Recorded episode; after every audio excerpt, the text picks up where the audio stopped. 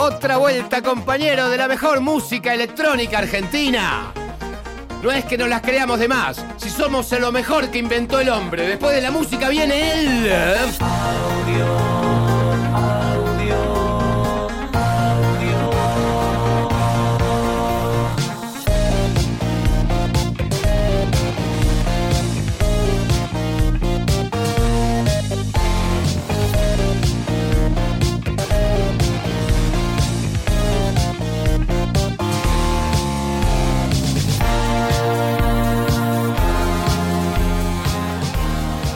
acá llegamos. Sí, del, hay una joda loca en el control. del audio venimos Sí. y al audio... Al audio vamos. Vamos, Buenas noches, y acá José. estamos. Buenas noches a nuestra hermosa Buenas audiencia. noches, amigo DJ Way, ¿cómo estás? Muy bien, Maestro, muy bien, Maestro acá. Sensei. A- acá pasando la bomba, como siempre Eh, que, que lo veo a usted y siempre que vengo a la radio. Semana muy activa, anduviste tocando por eh, la florería siempre, ¿cómo anda Siempre eso? la florería hicimos más Eso. 160. Estuve también en el Mutec. El más 160, ¿cómo anduvo? Explotó con The Prototypes. La verdad que estábamos, estaba muy bien la fiesta, por ¿Hubo suerte. show en vivo también? ¿Hubo banda en vivo? No, no, vino este muchacho que se llamaba, eh, no me acuerdo, pero era, yo decía Prototype. Type. Type, come with me, Type. Type y fuimos me. a comer y puso música, había mucha gente, estuvo muy bien. Después estuve en el Mutec, que antes había venido Gonzalo Solimano a contarnos que iba a pasarla. La verdad que era, un- fui acá a la sede de Alcina y estaba muy bien puesto, muy bien organizado. Vio el show de Melero. Ah, mira qué interesante. Con Diego Tunión. Con Tunión, estaban Sí. armando algo especial. me Eran capaz. Capaz. Ah, ¿Eran capaces o no? Eran Era, como capas. todo capas. Era como un show por capas. Era Estaba muy bien igual. un- un- eh, en- eh, Eno, como lo que hacía Brian Eno en una claro, época. sí, sí, sí, sí. Algo así como los Enotronics. Claro, sí, sí, sí. Mirá qué Era- locura. y muy, muy ambiental, ¿no? Muy Todo. ambiental, la puesta, la de imágenes era muy buena. Daniel cantó un poco. Eh, ¿Un show de qué duración? Yo vi 40 minutos de Melero, llegué y ya estaba empezado. Después me fui tenía a dar una. Me fui perdiendo por me ahí. fui hablando con la gente y a rato me fui porque tenía que trabajar. Le mando un saludo a Gonzalo Solimano, a Charek, a Esteban Leyman, a toda la gente de Unlock, que sí, como siempre nos, nos- nos da la bienvenida y nos trata muy bien. Lo mismo que nosotros Así que tratamos. pasó, pasó uno de los, de, los- de los eventos más importantes del año. Ya sí, lo, llegando. tendría- lo teníamos que invitar a Melero antes. ¿Otra, otra vez? Sí. ¿Te parece? Sí. Bueno, para que cuente un poco. ¿La gente ¿no? quiere que le invitemos a Melero? Bueno, Cecilia vea, de Perú, que, eh, que ya arranque lo- manden, manden sus tweets, a, por ejemplo. al Queremos que venga, que vuelva Melero a contarnos la historia del King Kong de Mar del Plata. Tienen oportunidad de pedir alguno porque no sé, eh, ya estamos cerca de fin de año y son los últimos programas del año en vivo. Sí, son los últimos programas del año. Eh, así que hoy tenemos un programa increíble con un invitado, con unas anécdotas, chicos, que no se la pueden perder. Yo creo que quedé eh, con ganas de hacer una película. Sí, sí, sí. Cuando lo- estuve hablando dos minutos con él, le digo, no, No, lo conocías, no, Lo no. podemos decir abiertamente. Es sí, Udolf, Udolf. eh, crea- uno de los, de los ideólogos de Cocoliche, un. DJ de tecno, está de vuelta después de, de- de tratar de, reacomodar su cabeza y su carrera, está de vuelta en las pistas. Entero, la verdad que. Y nos va a contar co- co- cómo es esta nueva etapa de su carrera. Le quiero mandar saludos a Darío Gregory, que nos manda saludos siempre por Instagram, que es de- nos escucha desde Venezuela.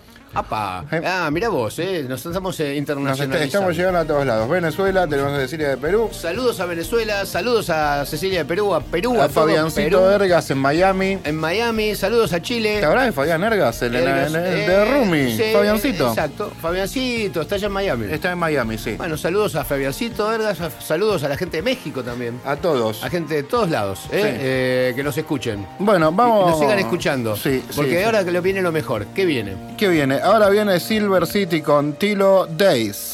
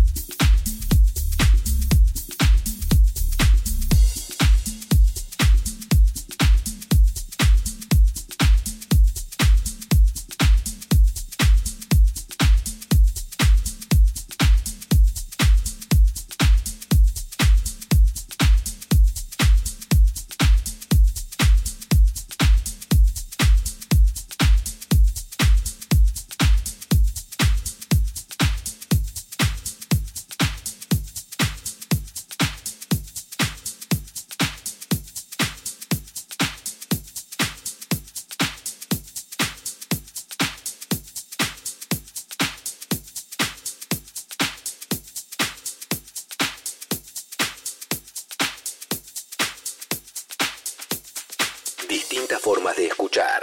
Audio con Z Bocio y DJ Way.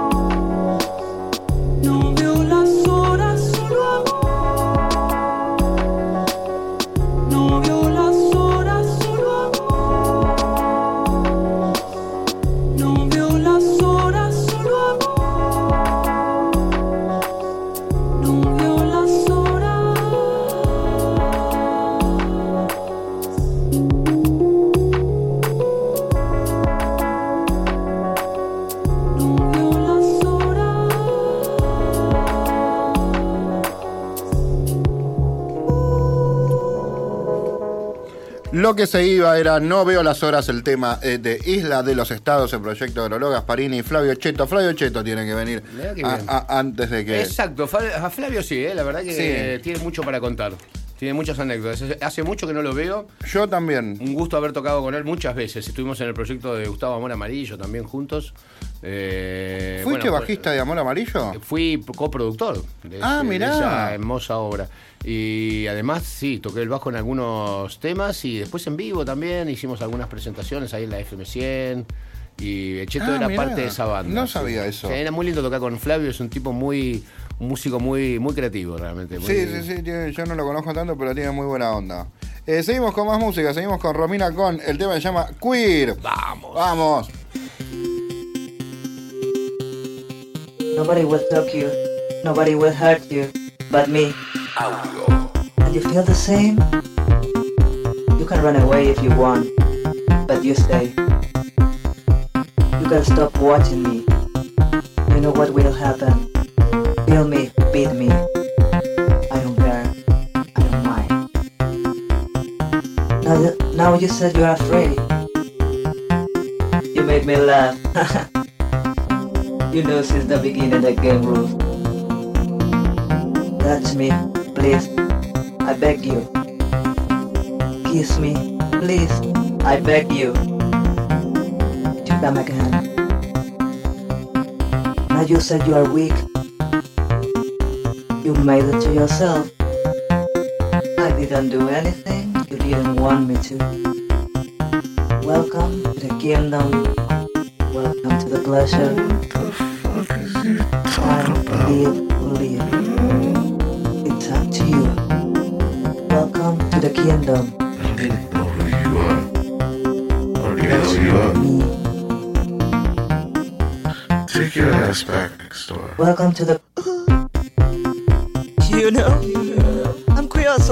Motherfucker.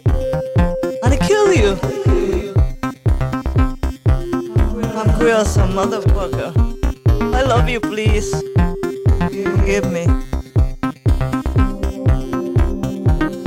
I'm a motherfucker. And I kill you. I'm a motherfucker. I love you, please. Forgive me.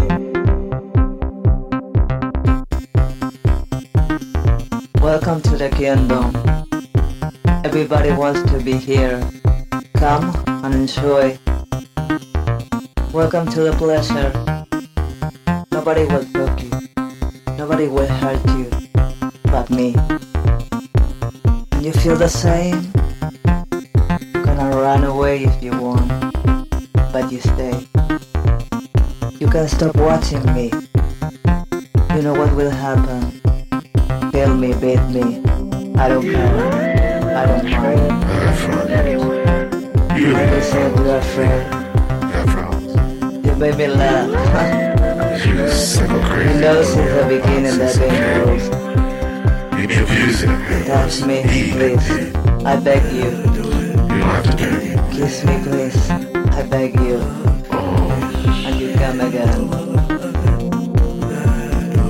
Now you said you're afraid. I'm afraid of shit. You said you, now you said you're weak. Oh. You it to yourself. I didn't do anything you didn't want me. Welcome to the kingdom. Welcome to the pleasure. Have to leave. It's up to you. Welcome to the kingdom. Welcome to the pleasure. Welcome to me.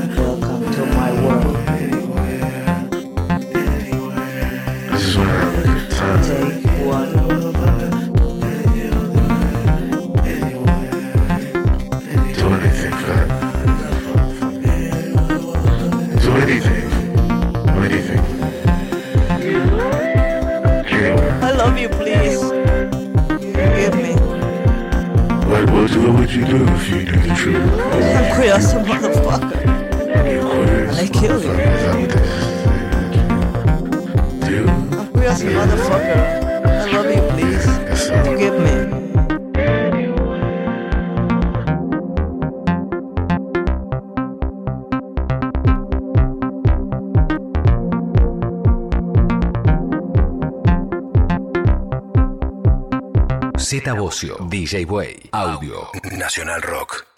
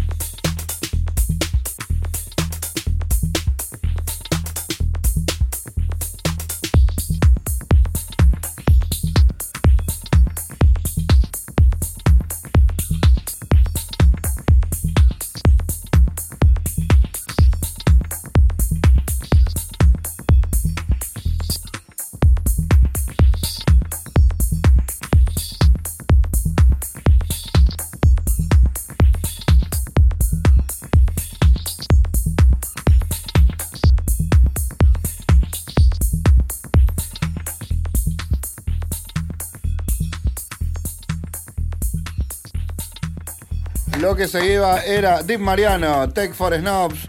Eh, Ve qué lindo. Sí. Que lo diga él, aparte. Sí, sí, ¿Sigue llamándose Deep o no? Ya me empecé, se lo había sacado. ya no sé, se llama Mariano Marcial Pérez, vive ahí en Rosario. Es como. Yo siempre le digo, Mariano es un muy mal nombre para las redes. Deep Mariano garpaba un poco más, pero bueno.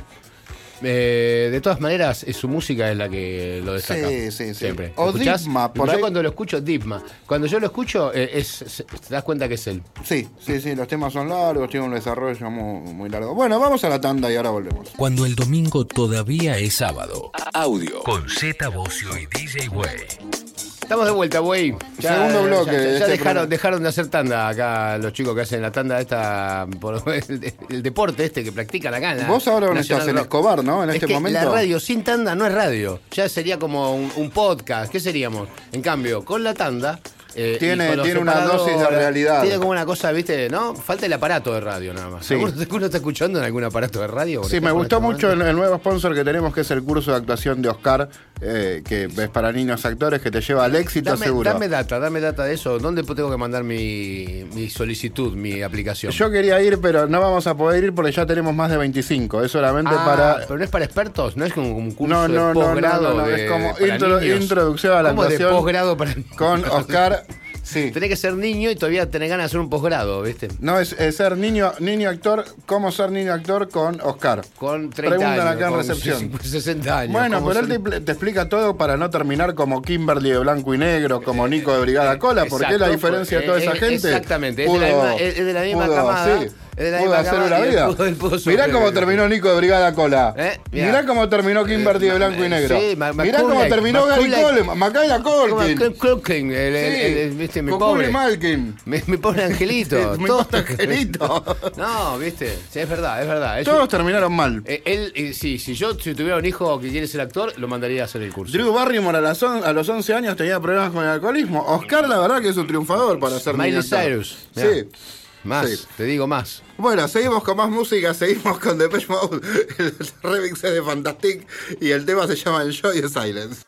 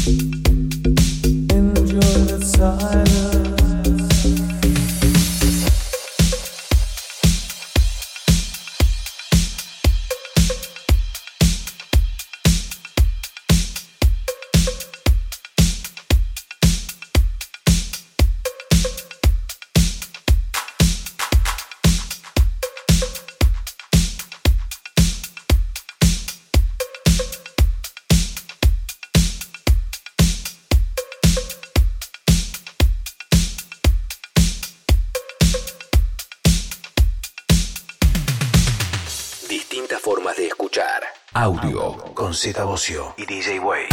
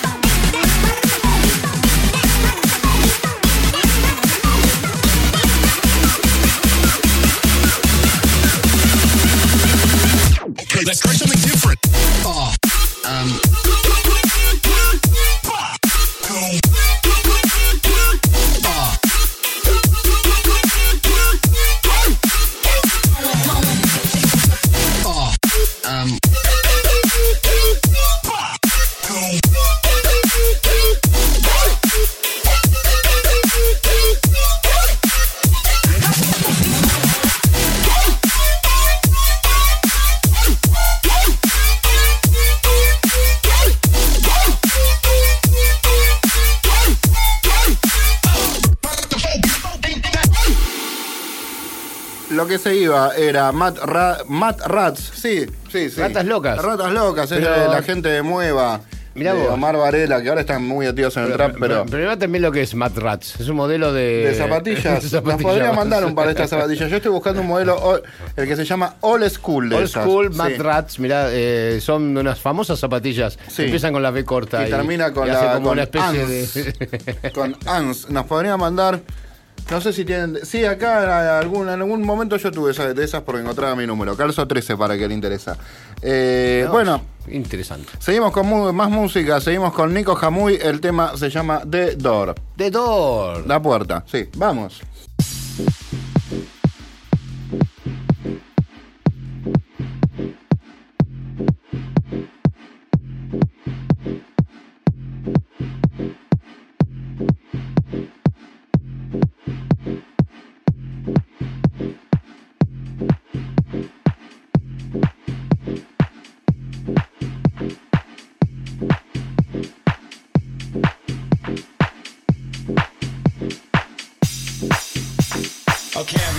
Start your engines, okay? Tonight's proceedings will continue in the following fashion. This side and that side. Your side may not be the right side. And it goes like this. You, you to the right, you to the left.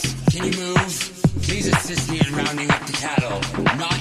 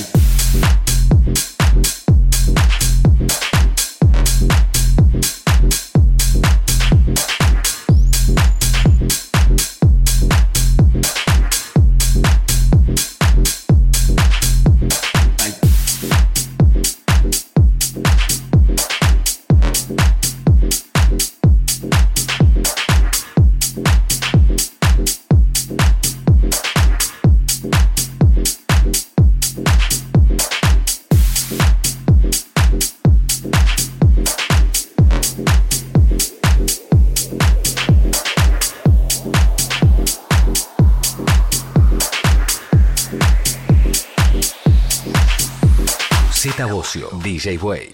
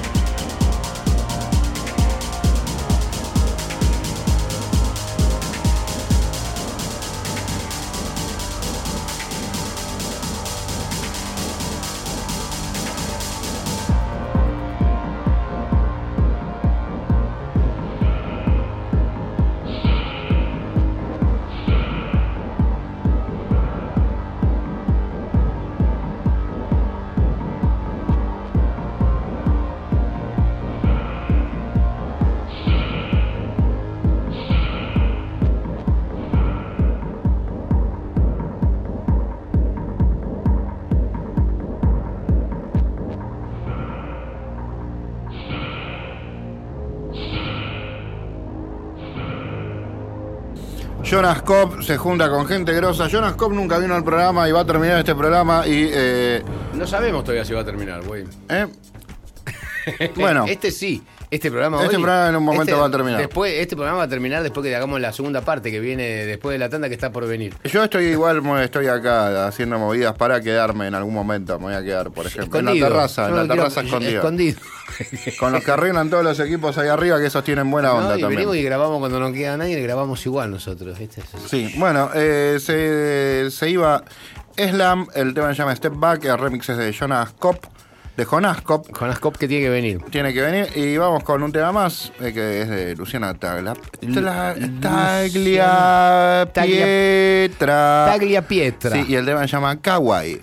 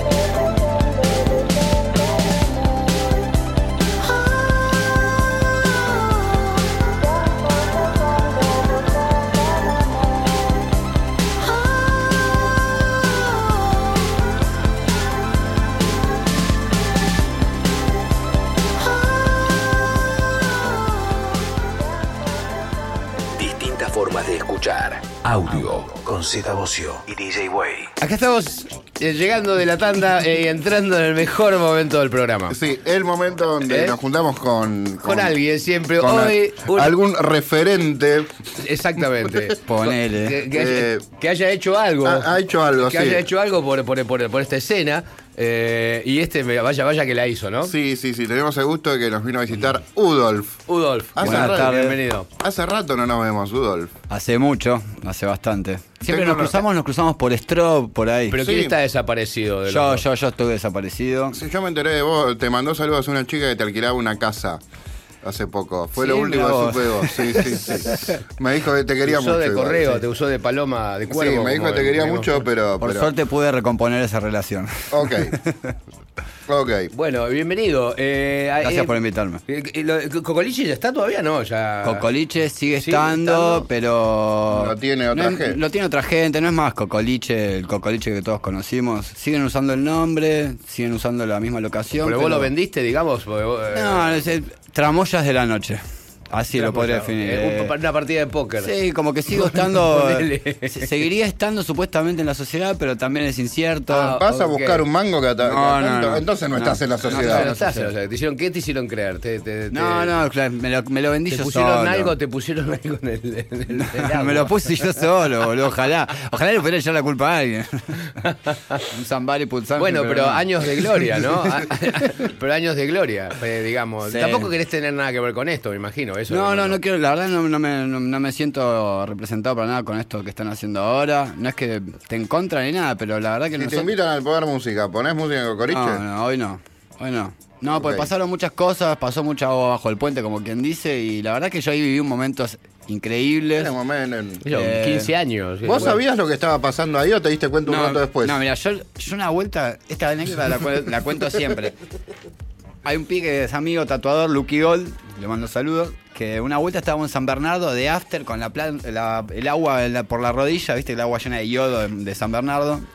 Y lo abrazo así y digo, yo voy a tener el mejor club de Buenos Aires. Así, viste, cosa de Una limado. epifanía, una esas epifanía. epifanías así de after en, en la playa. Y como dos años después, Jorge Pizarro, que había sido dueño de Ave Porco. Porco, Jorge, que después está en el Teatro de San Martín. Va y le dice a Carla Tintoré, le dice, che, encontré un lugar, nos viene a buscar y yo voy, lo, lo busco a este look y le digo, che, encontré el lugar. Y lo fuimos a ver y el lugar estaba buenísimo. Lo tenían unos ingleses, lo tenían cerrado, Eso era el social. Pero estos pies, no me acuerdo cómo se llama, sí, fue el social, fueron un par de cosas. En ese lugar tiene un montón de historia. Yo llegué a tocar en un social, que lo tenía Maxi Gilbert, que hacía la fiesta social en Casa Suiza. Estaban muy buenas en ese momento. El lugar está, está buenísimo, pero tiene un montón de historia de antes. O sea, fue la oficina de Ricardo Balbín. Ah, ¿no? mirá vos. O sea, fue algo, es un lugar. tiene fantasma, fantasmas. tiene fantasmas Tiene mal. fantasmas dentro. y en un momento funcionó una imprenta y dicen las lenguas que eh, también tenían eh, hasta esclavos abajo. No sé, Ajá. que el sótano era tipo. Pero no vos. Vos no, tú- No, no, bueno, No, gente negro, sí, no es lo mismo, no. ¿El sótano te tomaba de esclavo? A mí sí, boludo. Pero no, el sótano no le voy a echar la culpa, otras cosas me tenían de esclavo. Pobre sótano no tiene nada que ver. La ¿Volviste a poder música? ¿Cuánto tiempo estuviste parado? Estuve parado un año entero. Eh, estuve, Tuviste- estuve internado, boludo. O sea que te Tuviste abriste, que parar. te abriste por una cuestión de salud. Me abrí por una cuestión de salud porque ya no daba para más, no estaba disfrutando más de hacer lo que hacía. eh, empecé a perder cosas, hacía lo loco, eh, todo se fumaba y. Y nada. Ah, Pero por lo menos que te diste cuenta de tener que parar. Ponele, que me di cuenta, no, no daba para más, boludo. Estaba sufriéndola, la verdad. No disfrutaba nada, no tenía ganas de ir a tocar. Cada vez que llegaba el fin de semana me sentía mal porque ya sabía que, que iba a quedar para atrás. Y, y en un momento, la verdad lo que pasó fue que eh, yo llegué a pensar que mi clave del éxito era ser eh, el DJ más reventado de todos y Sí. que ser un rockstar DJ era la papa. Pero la gente te festeja todo, pero después no te ven como que hacen tu casa arruinado, no, ve el lado B, ¿entendés? Tipo, y todos te festejan ahí bien. Después cuando vos estás re para atrás te dicen, sos regroso, sos un capo, y vos por dentro estás pensando, no, no, Soy un no, imbécil, soy un sí, sí, sí. imbécil. Sí, sí. Tipo, no tenés idea, me estoy muriendo. Claro. Y, y bueno, por suerte pude parar en este lugar donde, donde fui. eh, que al principio me costó un huevo aceptar que tenía un problema. Tienes que abrirte de todo el grupo. Sí, sí, eh, re complicado. Nada de redes sociales, nada de volver a los lugares donde consumías, ¿entendés? Tipo, cero alcohol, cero droga, cero todo, ¿entendés? Y es hasta que aceptás la ayuda y aceptás que tenés un problema, ¿entendés? Tipo, que hay gente que puede agarrar y drogarse, un, Salir po- un- drogarse un poquito el Sí, fin de semana poco. y volver. Sí. En cambio, yo sé que cuando arranco no paro, ¿entendés? Entonces, tipo, No tenés que arrancar directamente. No arrancar. Con los No, años uno, la salud es como Bueno, pero arriesga y, más. y ahora estás eh, reencontrándote con la música también. Sí, Eh, volví a tocar y la verdad que tenía miedo de volver a tocar y decir qué aburrido que es esto. ¿Entendés? Tipo, traeme algo porque me mato. Y. ¿Le encontraste la vuelta? Sí. Pero la verdad que lo re disfruté. eh, lo disfruté de un lugar como más pro. Algo que yo nunca me había sentido profesional. Si bien me movía en el ámbito profesional y me iba muy bien y estaba catalogado como alguien eh, profesional, yo me sentía tipo un falopero Sí, sí, sí, mal. sí. Tipo, no, Pero, de, pero de algo, digamos, de, de- de lo que aprendiste en ese momento y de, haberlo vivido el así. feeling de la- el feeling de lo que es conexión feedback con la gente eh, sentir la música ver por dónde es porque yo pone yo ahora no no consumo más pero en la pista están consumiendo mu- muchas personas eh, y tiene que ver qué sé yo pero pensé que no iba a sentir un montón de cosas que la verdad que la música tiene un poder que si suena si suena bien Viaja bueno, mirá, mirá, viaja. hay muchos, eh, o sea, no sos el único que.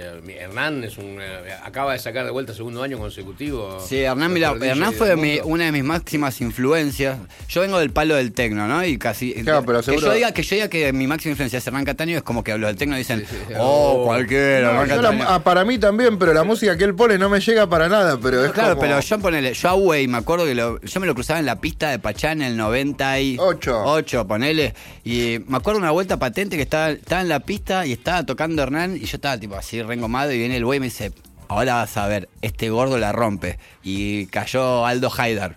Que en esa época ponía tecno, ponía trans, ponía todo mezclado. O Luis Nieva, no me acuerdo. No, Luis Nieva. Luis Nieva. Sí, Luis, Luis. Nieva era. Y cayó Luis Nieva y metió un tecno que me voló la cabeza. Y me acuerdo que nos cagábamos de risa en esa época. Y, pero había como. Vos era- cocinabas en aquel momento, me por acuerdo. supuesto, era sí. el cocinero, fui cocinero. En esa época, era- fui- ese verano me fui como cocinero oficial de Tequila Punta del Este. Me echaron a los 10 días, boludo. Llegué a los 10 días, me echaron. Sí, le arruiné todo, boludo. Los dejé a todos los cocineros, se cortaban todos, los dejé a todos, los- me los llevaba de after y al otro día volvían todos descosidos. ¿Sabes cómo estaban? Se quemaba todo, era un desastre. Vamos a escuchar uno de los temas que trajiste, Udol, de tus producciones. ¿Con qué arrancamos? No sé con qué van a arrancar. Yo traje traje un EP que salió por el sello eh, Missing Tape de Alex Bau. eh, y eh, ahí traje un, un track mío. Los, tre- el- los- el- los- son dos tracks míos con un remix de Fluke. Ok, de Junior. Una es una coproducción con Mariano DC. ¿De Junior López? Del mismo. Ok, vamos, me encanta todo, toda la combinación, me encanta. Vamos a escuchar los temas de, un tema de Udolf.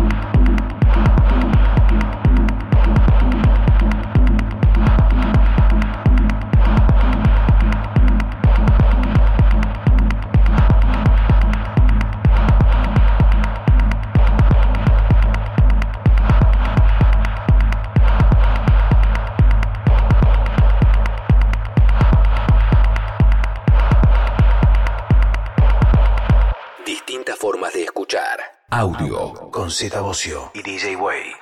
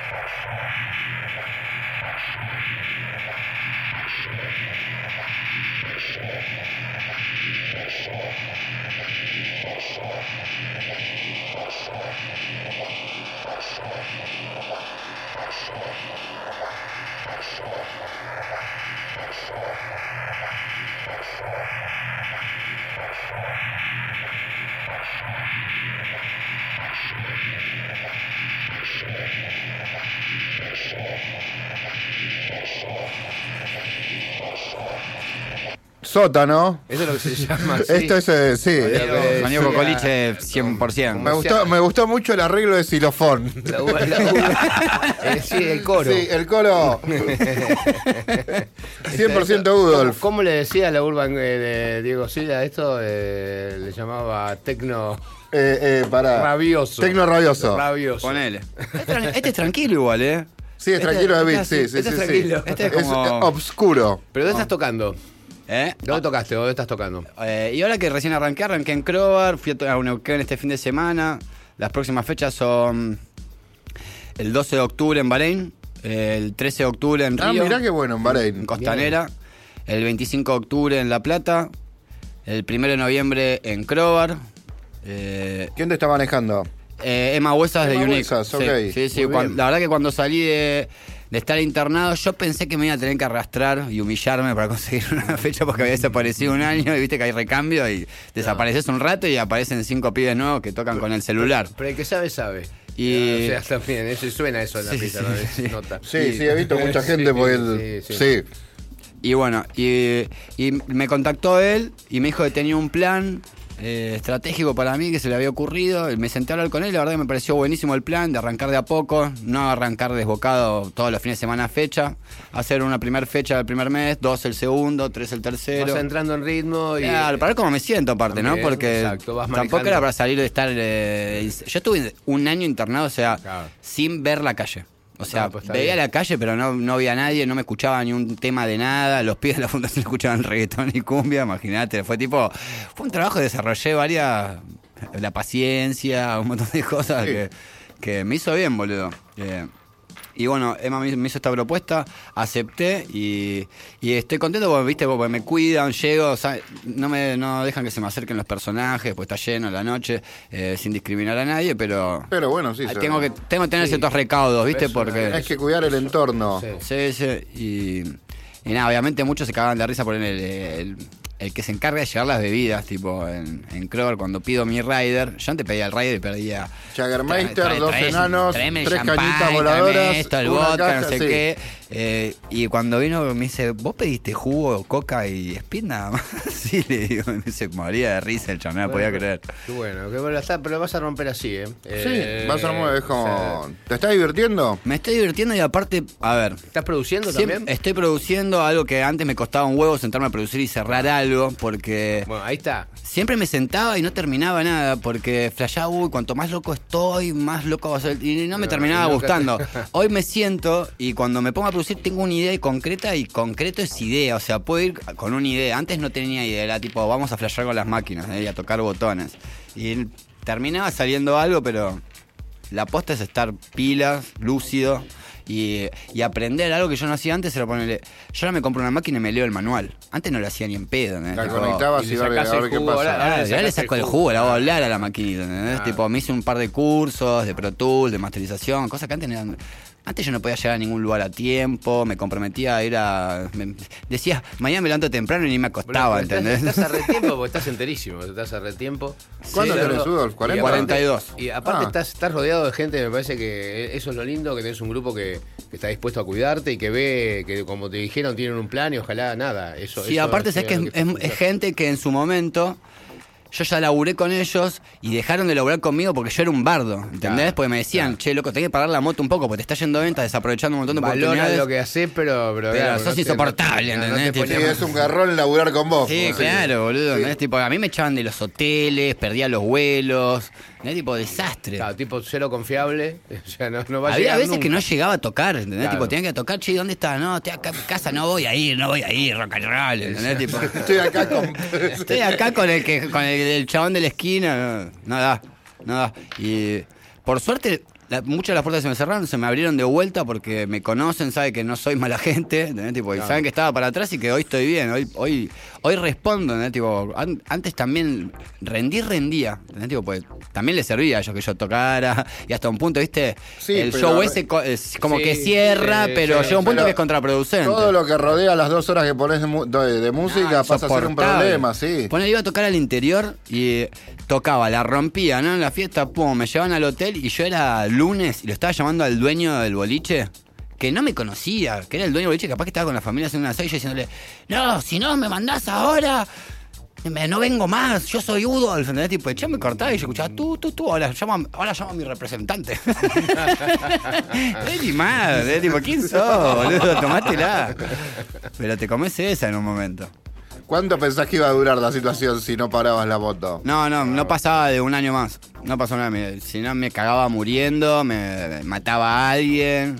No, no, ya estaba limado. o Pero sea. y, y fue como una eh, también como una epifanía eso de, de- de querer salir, o sea, la viste. No, yo quería porque- salir y la- Porque la el grupo verdad- te lleva siempre a seguirla, ¿no? O sea. Sí, pasa que el grupo en realidad, a ver, yo, yo so- como yo conozco pocos, eh, viste que hay como ciertos personajes que son mostritos, viste que se la bancan más que los demás. Y siempre como que iban rotando porque todos te quieren seguir el tren, pero se van destruyendo en el camino, se te van rompiendo los jugadores, entonces tenés que ir reciclando gente. Y a lo último ya tenés un par que te siguen que no sé ni quiénes son. mirás decís, ¿con quién ¿Con estoy? quién estoy? Me despertá, una vuelta me desperté en la casa.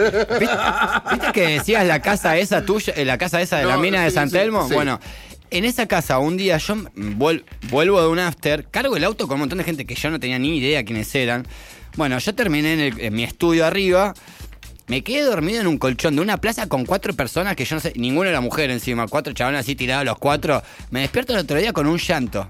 Y bajo así era la mucama que había llegado y vio como 20 personas dormidas, uno en mi, en mi cama cogiendo con una mina, tipo, todo un desastre. Trae y, la mina, poting. y la mina, no había un bebé muerto porque no llevaron, ¿entendés? Porque si no, seguro iba a haber uno, ¿entendés? Ah, Estabas a esto de una cagada. Sí. Mal. esto de una cagada. Y, desastre. Pero bueno, lo- hoy lo puedo recordar y cagarme de risa, ¿entendés? Porque Sí, porque no hay ninguna anécdota hay, trágica. hay veces que veo fotos y le pone, hace poco me pasó, estaba mirando una foto y, y me empecé a reír porque decía, pensás que yo en ese momento...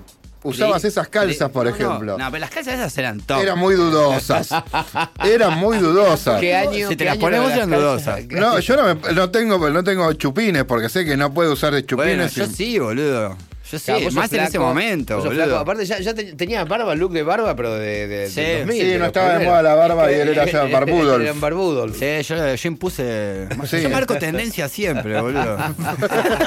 bueno, la calza, la calza parece que fue, fue algo fuerte. Fue ¿no? boom, fue boom. algo fuerte para vos en tu vida, veo. La calza fue como decir, che, es- Aparte a mí, ¿hace a ver, falta esto?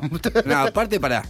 A mí me gustaba generar comentarios encontrados. A mí me gustaba que haya gente que me tire mierda, pues la verdad es que eh, No te tirábamos mierda, era como muy, no muy, lo muy dudosa la vos, calza. No lo dije por vos, pero hay gente que le encanta. Hay, viste, están como los críticos de todo, que son especialistas en todo, pero no hacen nada. Sí, ¿Eh? sí. La calza de No, está muy bien, es, boludo. es me- media Cinderela en el año 86, en el- en- es medio glam rock. Subir a la foto después. Eh, No sabés nada, güey. Al coso al Instagram. Vas a ver, la gente, yo qué opinen. Vas a ver que. Yo creo que está muy bien la calza, boludo. ¿Vos era fuerte para la época por ahí? Para Era vos? fuerte para la época. Para vos, pero está muy bien. Pero- Yo lo veo ahora, ¿viste? Es un adelantado. Sí. Por favor, Sí, sí. Por favor, güey, me extraña. ¿Y qué pasó con esa calza? Esa ¿Algún quedó en un after, boludo. Está con la campana de un after, está. Tenía un after, quedó, boludo. ¿La perdiste de dónde? En alguna de esas casas que me echaron quedó ahí con todo, porque yo cuando me echaron las casas me iba y no me llevaba nada. tipo, chao, me voy corriendo. Así que es probable que haya quedado por ahí colgada. en Perdiste muy discos, perdiste de todo. Entonces, Mo- Mal, mal, mal. Bueno, desastre. Sabés soltar. Eso es bueno. No, no sé soltar, sé aceptar, sé aceptar. Ponele, no sé, el estudio me lo, me lo fumé tres veces. Uh. ¿Entendés? Y lo volví a comprar tres veces. Y ya en un momento fue. No, no puedo más hacer estas cosas. no, sí. No pasa, en un momento no te importa nada. Sí. No te importa nada. No Bueno, pero, consecuencias. ¿cómo, cómo, cómo fueron tus comienzos? Porque acá eh, yo leí una anécdota muy cómica porque empieza ya. Empieza empieza muy loco ya. eh, ¿Cómo te metiste en la electrónica? Bueno, Y- yo escuchaba música electrónica en la Energy, el Z95, toda esa movida yo escuchaba, pero es electrónica, ¿no? Pero no había ido nunca a una fiesta electrónica ni nada. Y un día fui a bailar con unos personajes del barrio. A un, Martínez, me dijiste, Olivos. Sí, de Olivos. Eh, a un- una, una disco que quedaba en diagonal a Pachá, enfrente. No, enfrente estaba la costa. No, sí, No, enfrente no, en está- diagonal, estaba ahí boludo. en la costanera. Estaba en diagonal a Tequila. Los amigos eran de Olivos. De Olivos se fueron a eh, diagonal a Tequila, a un lugar Sí, ahí en chan- la costanera. chanchulada, no sé. Una, una, una, una, una, una- Sí, una- ok. Una merzada zarpada, sí, mal. Y. En y la cola. Estábamos en la cola con un Puestitos amigo que ahí. estábamos medio. Ponele. Y uno de mis amigos está. Que no es amigo, un conocido del barrio, no sé ni qué será de él, nada.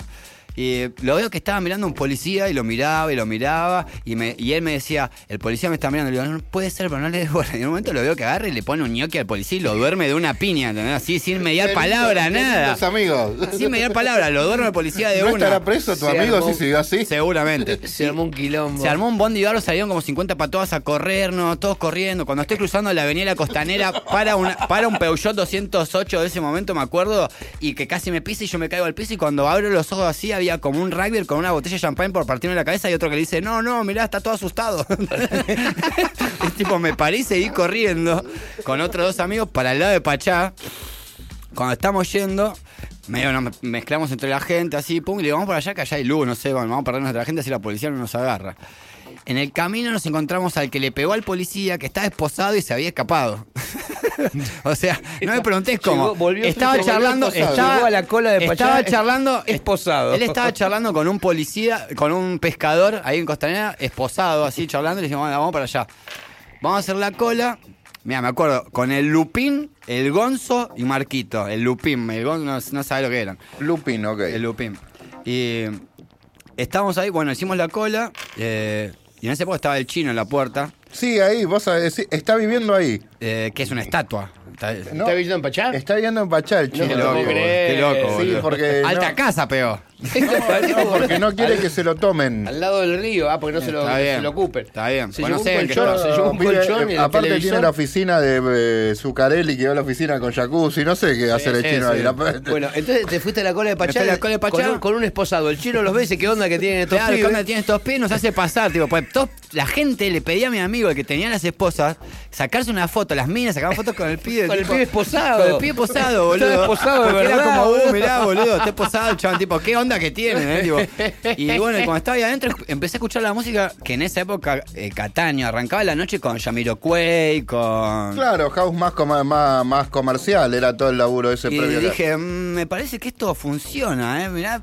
acá va mejor, ¿eh? Y dije, voy a empezar a venir. Y empecé a ir a Pachá y, me hice habitué de Pachá, iba todos los sábados religiosamente a escuchar a ¿Qué Hernán. y año los- esto? ¿96? 96, no, 90 y... Yo creo que empezó en el 94-95, así con esa... O 96, no, 96 puede ser, no me acuerdo. Época de las guest tour, de...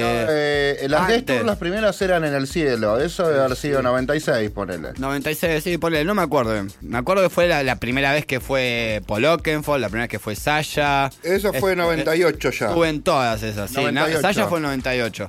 Eh, Ni me acuerdo después que da René, y todo La de Darren toqué yo afuera. Ahí te Claro, me acuerdo que tocaste afuera. Y ahí te agarraron ganas de, to- de, de, de- de Cuando lo vi a Cataño ahí tocando, dije, yo quiero estar ahí. Tipo, esto es lo más, boludo. Pero era todo lo contrario lo que se lo- No, bueno, pará, yo no sabía. Yo me imaginaba todo que era como yo me lo imaginé. Por eso arranqué Claro. así. A mí no me contó, yo me entré después, boludo. Ya era tarde. Tenemos que ir a la tanda y ahora volvemos con Udolf en este programa. con la historia que se- no, no- no- no se la pierdan. Ahí volvemos. Distintas formas de escuchar. Audio con Z Bocio y DJ Way.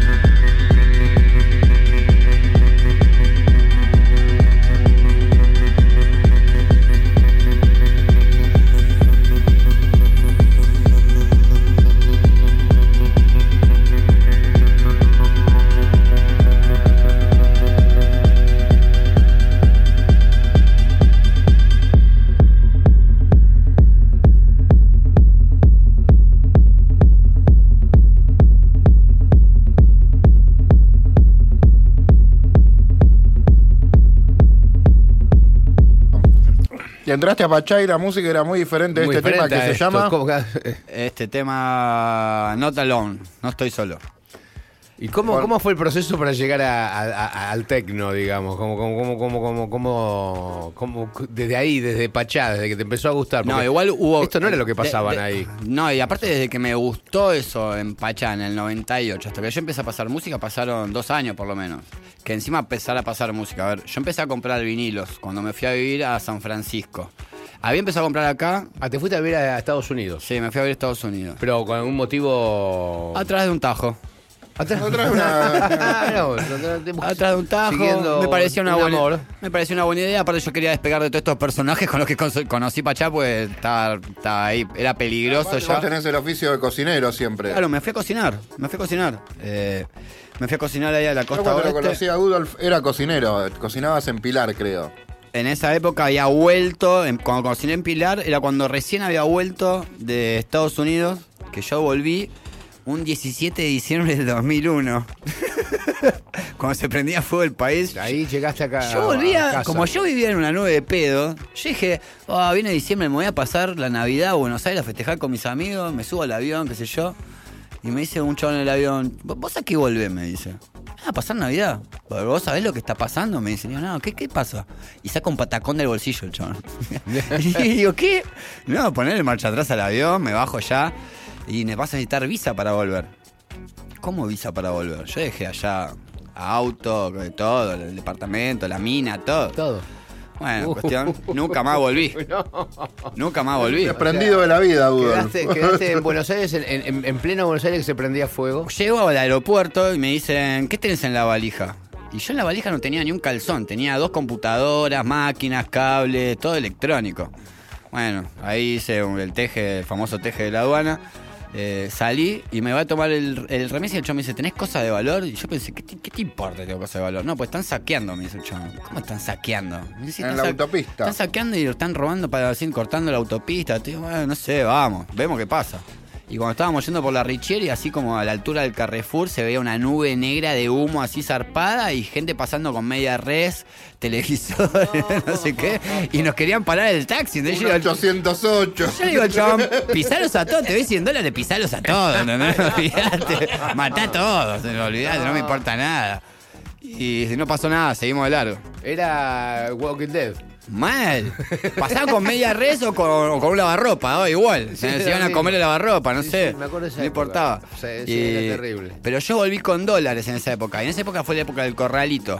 Que no te dejaban sacar, no me acuerdo, creo que 500 pesos por día o no anda así. 300 pesos por semana podías sacar 300 y después pesos por podías semana. consumir todo con tarjeta de débito. Y yo me volví con 3.500 dólares, que hoy no sé si es tanta plata, pero en esa época. Sigue siendo un montón de plata hoy. Bueno, en esa 3.500. época era un montón de plata. Y me contrataron para hacer un, un restaurante en Pilar. Y yo no tenía ganas de trabajar, la verdad. Tenía ganas de pasar música, porque había, ver- justo Allá, está, ¿En Estados Unidos tocabas música? toqué en 3, 4 fiestas, eh, en Napa Valley, en un lugar ¿Qué zarpado. ponías en aquel momento? En aquel momento ponía breakbeat. Ah, ¿te acordás? Claro. Ah, Por ok. eso sí, te Ponía hacían la break the rules. Ponía breakbeat y cuando llegué a Estados Unidos tuve la oportunidad de estar por primera vez en contacto con disquerías. eh, de tener acceso a diferentes disquerías. Y ahí empecé a escuchar más tecno. Eh, yo era fan de Mariano DC, que lo seguía a todos lados. Y de Pandy, que pasaba Psychedelic Trance. De Pandy. Entonces tenía como ahí, estaba como medio que no sabía si me hacía DJ de psicodélico o de tecno, pero la verdad que el tecno me, me cerró más. Y en San Francisco empecé a comprar cosas de tecno en ese momento. Pero ya tenía una batea de break. Eh, bueno, y cuando volví acá, eh, volví en esa fecha que te dije. Me contrataron para hacer. Me, ofrecieron ese trabajo ahí en Pilar para hacer un restaurante desde cero. Y dije, a ver, le voy a tirar cualquier número para que me diga que no el chaval. Y me dijo que sí. O sea, me cagó la vida. Pues no quería trabajar nada, pero bueno, era buena plata, lo armé. Y me alquilé una quinta en Delviso de media manzana para mí solo. Para o estar sea, cerca del laburo. Para estar cerca del laburo y me empecé a comprar eh, parlantes. O sea, me, me compré todo un Una sistema. rave. Me compré un Te sistema. de armaste so- una rave. Me compré un sistema de sonido JBL, bandeja, mixer, ¿entendés? Tipo a tope y lo armé en el living, me armé una pista. Entonces todos los domingos era after y venían todos de pachá a casa, era un descontrol, era cualquiera mal. O sea, o sea, llegamos a hacer una fiesta, una vuelta que había cuatro pistas diferentes. En cuarto, en un cuarto estaba tocando Diego Roca, en el otro cuarto estaba tocando Mariano DC, en el otro estaba tocando Pandy. eh, todo, pero- Tenías la, la- Era tu propia rave armaste. mi- mi tu propio rave, Parque boludo, Sarmiento, claro. Rudolf. Claro. Y bueno, yo siempre tuve la idea, ¿viste? Porque todos piensan en hacer, tipo, primero. Yo hice todo al revés. Todos piensan en hacer carrera de DJ y capaz que en algún momento se les ocurre tener su discoteca. Yo dije, mira. Yo, No, fuiste un adelantado de ponerte tu propio. Por eso, ¿cómo llegaste a, a la idea de ponerte tu propio ahí? A bueno, de eso ahí, pasaba ahí en, en esa quinta nace un dilema en mi vida que es: ¿sigo como cocinero o me dedico a la música? Y un cocinero amigo, Martín Lipo, muy capo, que había sido mi jefe de cocina, un día me echó del restaurante, un restaurante muy zarpado, es un cocinero capo, capo, otro que marcó tendencia, grosso. Me dijo, mira, te voy a echar, pero te voy a hacer un favor, me dice. A vos te gusta la música. Así que dedicate a la música. ¿entendés? Tipo, llegás tarde todos los domingos, te la pasás yendo de fiesta, o sea, dedicate a la música. Y no me lo voy a pensar. No lo hice automáticamente, pero un día después lo pensé. Porque dije, estabas de fiesta, no lo pudiste hacer. No lo pensé porque no podía pensar en ese momento. O sea, No funcionaba. pensar no era mi fuerte. No funcionaba. Lo mío era sentir. Y, y cuestión que, bueno, un día en una fiesta que estaba ahí en, el, en Del Viso, en esa quinta, tenía que ir a trabajar un 25 de diciembre. El dueño quería que yo vaya al mediodía a trabajar. 25 de diciembre, o sea, ya sé cómo está el 25 de diciembre. En Willy mal. Disfrazado de Papá Noel. Sí, ponele, ponele. Y eh, dije, voy a ir a renunciar. Tipo, me fui todo así engomado del restaurante y cuando yo me estaban esperando para echarme, digo, no, renuncio yo, chau, me voy. Y me volví a la fiesta y dije, me voy a dedicar a la música, chau. Y me junté. La fiesta seguía en la quinta todo esto. Claro, yo Vos lo- fuiste, renunciaste y volviste. Claro, claro, por supuesto. Esa es la actitud. Y Ah, ok, fue, estabas de fiesta, fuiste a renunciar. y Sí, dije, ahora vengo, chicos, voy a renunciar y vengo.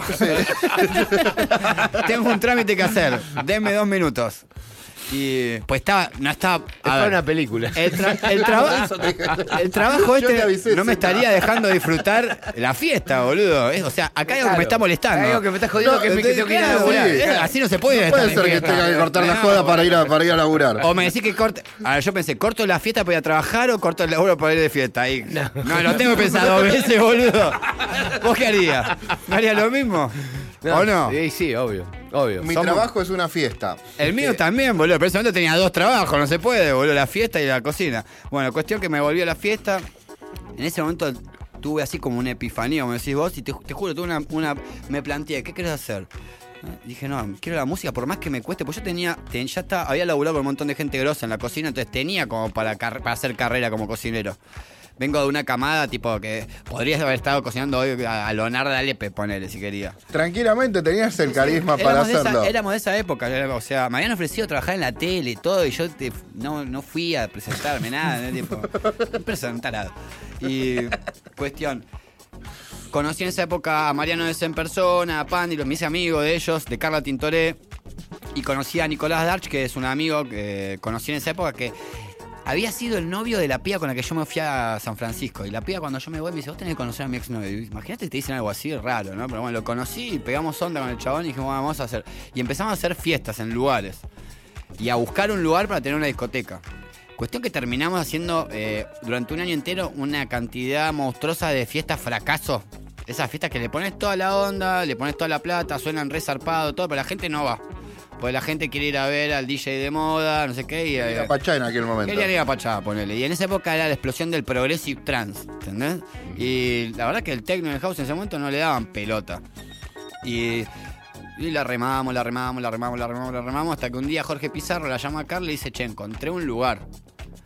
O sea, de todo esto estamos hablando que pasamos desde el 2001 hasta el 2004. Cuatro, sí. O sea, Salimos de- de, ese quilombo. de hacer- Ve- sí. Cinco presidentes, no sé. de- de- sí. Y llegamos al 2004. Eh, nosotros llegamos al 2004 eh, con el lugar este. eh, lo encontramos en marzo, febrero, ponele, lo encontramos el lugar, lo fuimos a ver. Lo ten- abrieron casi a la misma época que Bahrein. Bahrein abrió de. No, no, nosotros No, abrimos un después. año antes. Un año antes. Bahrein abre de vuelta. No, Bahrein abre un poco antes de Cromañón, cierra. Ahora, octubre del fue el- 2004 y debe Fue el sido. primero en abrir después de Cromañón. Era como que la idea de hacer una música específica. eh, Yo quería un lugar- de un lugar para que, que la gente conociese que ahí se sonaba esa música. Yo sentía que no había un club aparte. Claro. ¿entendés? O sea, que hay un lugar donde podías ir a escuchar música, que estuvieras tranquilo, con gente. A ver. Yo había vivido la época del ave porco, la época del dorado, viví su apogeo y había un ambiente que no se veía en otro lugar, la verdad. Se Eh, había perdido, sí. digamos. no, se había perdido, no estaba más. El club, el club como Pachá había, se había transformado en un club de. Sí, era más como comercial, digamos. Sí. Pachá era y- como más tirando- main- era tira- mainstream, digamos. Sí, girando ya en un momento a barra brava, ¿viste? Porque se, se abrió la puerta, porque en un momento Pachá también tuvo su glamour y su La magia. época fuerte de Pachá terminó en el 2002, En el ponele, 2000. cuando se fue Hernán. En 2001, el, en el 2002. 2000. En el 2001 cuando volví ya estaba explotado, iba... En el 2003 ya estaba, era otra situación. Encontrabas a. capaz que a- al pibe que A los laburaba. pibes platenses. Sí, sí, a Yo me cualquiera. encontraba a los pibes platenses. Sin discriminar a nadie ni nada, pero era otra movida. Iban, a- iban por otros intereses que no era la Sí, música, la o música divertirse. Estaba en último lugar. Eh, bueno, la música igual siempre se impone. Eso es. No te escapás de la música en un lugar así, sinceramente. Pero bueno, cuestión que hacía falta un lugar en Buenos Aires donde se pudiera escuchar a DJs como Trincado, Carla Tintoré, Mariano DC, Roca. eh, ¿entendés? Había un montón de artistas que no tenían espacio donde tocar. Y yo los quería escuchar a ellos y quería un lugar. Aparte de que quería pasar música. Pero la prioridad era esa. Y bueno, apareció este lugar gracias a Jorge Pizarro, que lo encontró él, nos convocó a nosotros. eh, y nos juntamos, éramos nueve socios al principio cuando fuimos a ver. Y el lugar Para un lugar de 200 personas. Sí, aparte ninguno tenía ningún interés económico. Eso era lo divertido. Porque podríamos haber abierto el lugar y pensado en el negocio y vamos a abrir viernes. Nosotros abríamos el sábado, ni abríamos los viernes. En la barra estaban todos amigos, chupando todo. Era un descontrol. Nunca hubo un control ahí adentro. No, no, eso es lo que primero que se notaba del lugar. eh. Tipo, siempre fue mayhem, ¿no? tipo mal. Y en abril del 2004 hacemos la inauguración, fiesta de inauguración de Cocoliche, fiesta de disfraces, cumpleaños de Nico Darch, mi socio. Cocoliche, ¿de dónde sale el nombre? Mariano DC, un día estábamos, yo vivía con Mariano DC en un estudio en Vicente López, eh, en un semipiso estaba bueno, habíamos armado un estudio y vivíamos los dos ahí. Y laburá- con Nico Darch laburábamos ahí, pero vivíamos Mariano y yo. Y un día estábamos con Mariano viendo la película Acid House. Sí. La conocen, una película de culto. sí, sí, sí, que sí, son tres episodios, de los cuales uno de los episodios hay un. El protagonista se llama Coco Bryce. Coco Bryce se toma un ácido y le pega mal, tiene un mal trip. Sí, sí, me acuerdo. Y, y en el medio del mal trip, Coco Bryce empieza a gritar, I'm Coco, I'm Coco Bryce. Y Mariano me dice, tenemos que tener el boliche de Coco, de Coco Bryce. Coco Liche, me dice el chabón. fue tipo mágico. Y todavía no teníamos la Coco discoteca, boludo. Liche. Y de ahí salió. Lo tiró Marianito, decía así, tipo, y calzó justo, porque aparte no- me puse a googlear qué significaba cocoliche. Y cocoliche tiene que ver con. Fue, fue un dialecto que nace de una obra de teatro de los inmigrantes españoles e italianos que venían en el barco y no, no se entendían, ¿viste? Y hablaban coco- en cocoliche, era una mezcla de era- español y tano. Claro. Y la mitad de los que estamos ahí adentro somos Tintoré, español, El Conte, italiano, Cortés, español, Pizarro, ¿entendés? O Sí. sea, tenía que ver. Y cocoliche también significa que se pone cualquier cosa y le queda bien, ¿entendés? Tipo, se pone un montón, tipo de queco, que se pone cualquier Sí. cosa y le queda bien. Y bueno, y abrimos. Y la verdad que había sido mi sueño siempre, ¿viste? Tener una discoteca y eh, yo abrí cocoliche a los 26 años. Hubo, hubo, hubo periodos que podés dividir así, digamos, eh, em, porque hubo un momento que era, era el lugar de más, influencia, de más influencia en Buenos Aires, estaban los Lo- diseñadores. en un momento los gringos se morían todos por que- tocar todos en querían Los ir de ese ahí. palo se morían Era por famoso tocar en afuera, Cocoliche. Los, inclusive. los pri- los primeros 6, 7 años de Cocoliche fueron uno atrás del otro, tipo, se iba superando año a año y siempre superaba la expectativa. A ver, muchas veces yo me metía a hacer cosas que no me imaginaba ni en pedo la repercusión que iba a tener. ¿Entendés? O sea, traer artistas que no los conocía nadie acá, que eran artistas, comprábamos vinilos de los artistas, eso, y para mí, en vez de traer al artista que decía la DJ Mac de traer, yo Sí. traía al que a mí me gustaba cuando yo ponía, o sea, lo traigo a este, boludo, ¿qué me importa si no lo conoce nadie? Y la gente empezó a responder re bien porque vio que trajimos al primero que trajimos fue, el primero fue Paul Arnold, que, del sello Fat, ¿te acordás? Sí, ¿te acordás de Paul Arnold? Claro, pero justo fue. eh, no, ese no fue el primero. El primero fue Alexi Delano, me parece. Sí, Alexi Delano. O Paul Arnold. No, no me, no me acuerdo, alguno de los No, dos. sí, fue Paul Arnold, sí, Bueno, fue Paul tengo- Arnold. tengo un prendedor de la fecha. Pero, pero cuando fue esa fecha, yo lo traje el 30 de diciembre de 2004. El 31 de diciembre hacíamos, hacíamos Año Nuevo. Se prendía fuego cromañón el día anterior, no pudimos abrir. Cargamos todo el boliche en una camioneta con Nico. Todos los, o sea, un dos por lado. O sea, y nos fuimos a a hallar toda una quinta de Nicolás a, a hacer todo por encima. Se había, por el problema este, no se podía abrir nada. Claro, me acuerdo. Lo único que abrió Bueno, fue nosotros nos trajimos a este, tenemos, vamos a hacer la fiesta allá. Y nos fuimos con el Nico para allá, a la quinta. Y llegamos y armamos todo allá y convocamos a la gente allá y empezó a llegar gente de todos lados, porque no había nada abierto. Y explotó mal, ¿entendés? un fiestón. Eh, perdimos plata zarpado, como siempre. Claro, una, porque una capacidad tema- para perder plata Sí, zarpada. eso, ¿cómo ¿Tuviste acuerdo- algún momento bueno en donde decís... eh, No, es que momentos buenos, eh, a ver. Hizo un carrerón, No, no, pero por- digo, en a nivel frente a todos los pronósticos hizo un carrerón. estar- A estar nivel- a tantos ver, años no, a, abiertos nivel, tiene a nivel dinero, mira, no.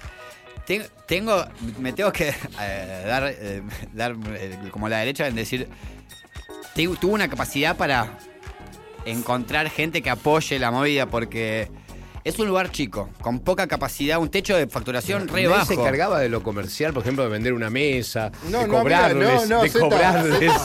No sé, boludo, de Estamos, venderles un estamos trago, en una boludo. situación muy cercana a cemento. El primer para que visualices. El, el primer año yo hacía el flyer, el póster, lo llevaba a los hostels, lo pegaba, me iba a la puerta de Pachá a repartirlos, eh, publicaba bien. las cosas, después pasaba música, hablaba con la policía, iba a la municipalidad, ¿entendés? o sea, Nos hacías entrar.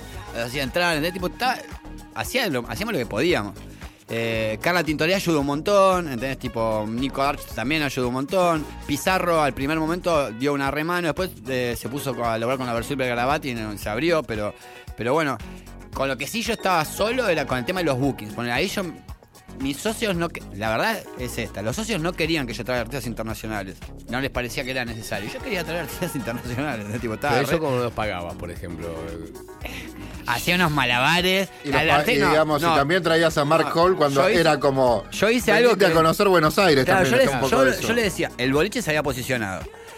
Alexi Delano, que fue el primero que, artista del palo tecno que vino, fue un fiestonazo. Se vino abajo. Y él, y él hizo- generó un buen comentario boca en boca entre los artistas de afuera.